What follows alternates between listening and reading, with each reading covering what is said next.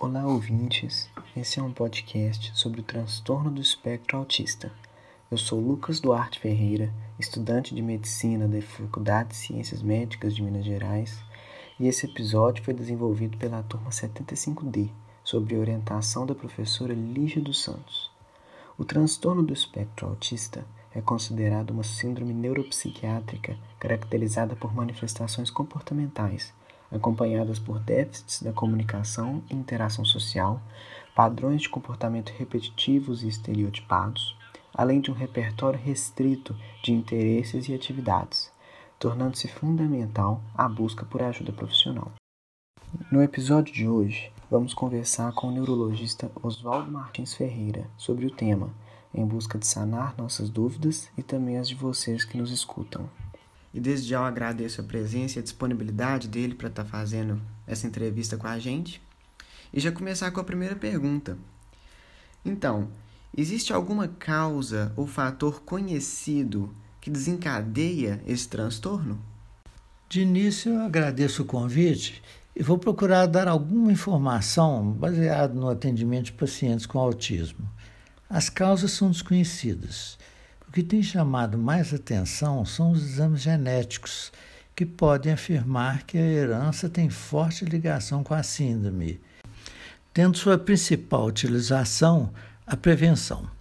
Contudo, são procedimentos de difícil acesso e de alto custo, notadamente considerando o nosso nível socioeconômico e o ainda precário sistema de saúde pública.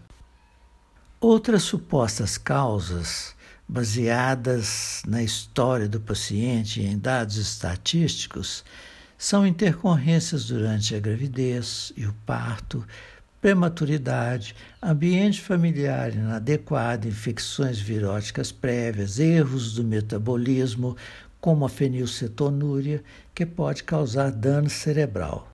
Ainda há a síndrome do cromossoma X frágil, responsável também por atraso no desenvolvimento mental.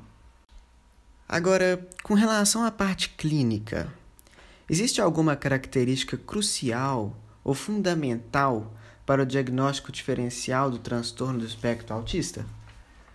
Sim. Uma vez que o diagnóstico é essencialmente clínico, a observação do comportamento da criança, tanto pelas informações dos pais e pelo exame no consultório, a característica que define o diagnóstico.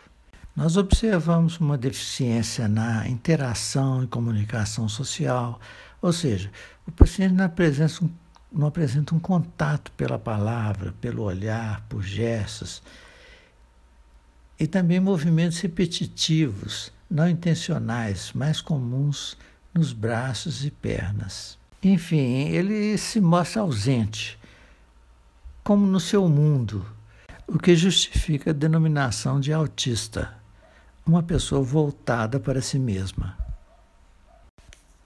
Bom, é, pensando ainda na importância do diagnóstico diferencial, há algumas síndromes que podem ser confundidas com as do espectro autista? Olha, eu considero o diagnóstico diferencial de extrema importância. Por quê?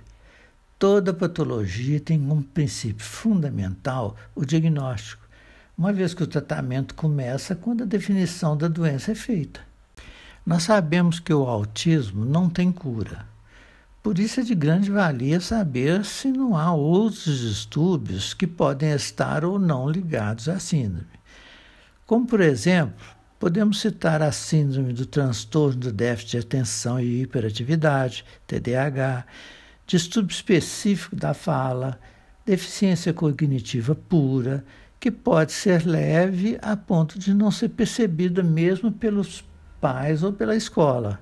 Outro aspecto é o comportamento individual da criança. Como, por exemplo, uma criança mais irritável, mais apática, com alguma agressividade, mas que se encontra dentro dos limites da normalidade. Outras síndromes comportamentais podem ser consideradas pela psiquiatria. Bom, feito o diagnóstico, nós passamos para o tratamento. Certo. Agora, pensando na, na manifestação dos sintomas, com qual idade geralmente as crianças autistas começam a apresentar os primeiros indícios? É, quanto à idade é variável. Usualmente ocorre entre 1 a 3 anos, podendo ser notado mais tarde. Você já teve algum paciente que teve um atraso maior nesse, nesse diagnóstico ou na apresentação dos sintomas? Eu já atendi pacientes que passavam dos 8 anos quando se inventou a hipótese da síndrome. E também há relato de casos em que os pais, mais atentos, notaram algumas características em torno dos oito meses, mas isso não é comum.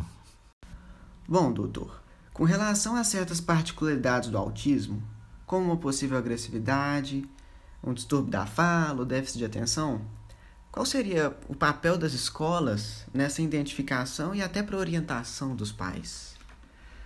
A escola tem um papel importante e há casos em que ela é a primeira a alertar os pais sobre o comportamento e o rendimento de determinado aluno, que destoa dos demais colegas, sugerindo uma avaliação médica.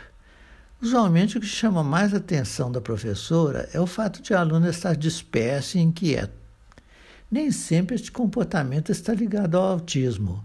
Uma criança que tem, mesmo que um leve atraso cognitivo, não se concentra naquilo que está sendo explicado e mostra-se inquieto, optando por outras atividades, como desenhar, se levantar, mexer com outros colegas, enfim, perturbando a aula.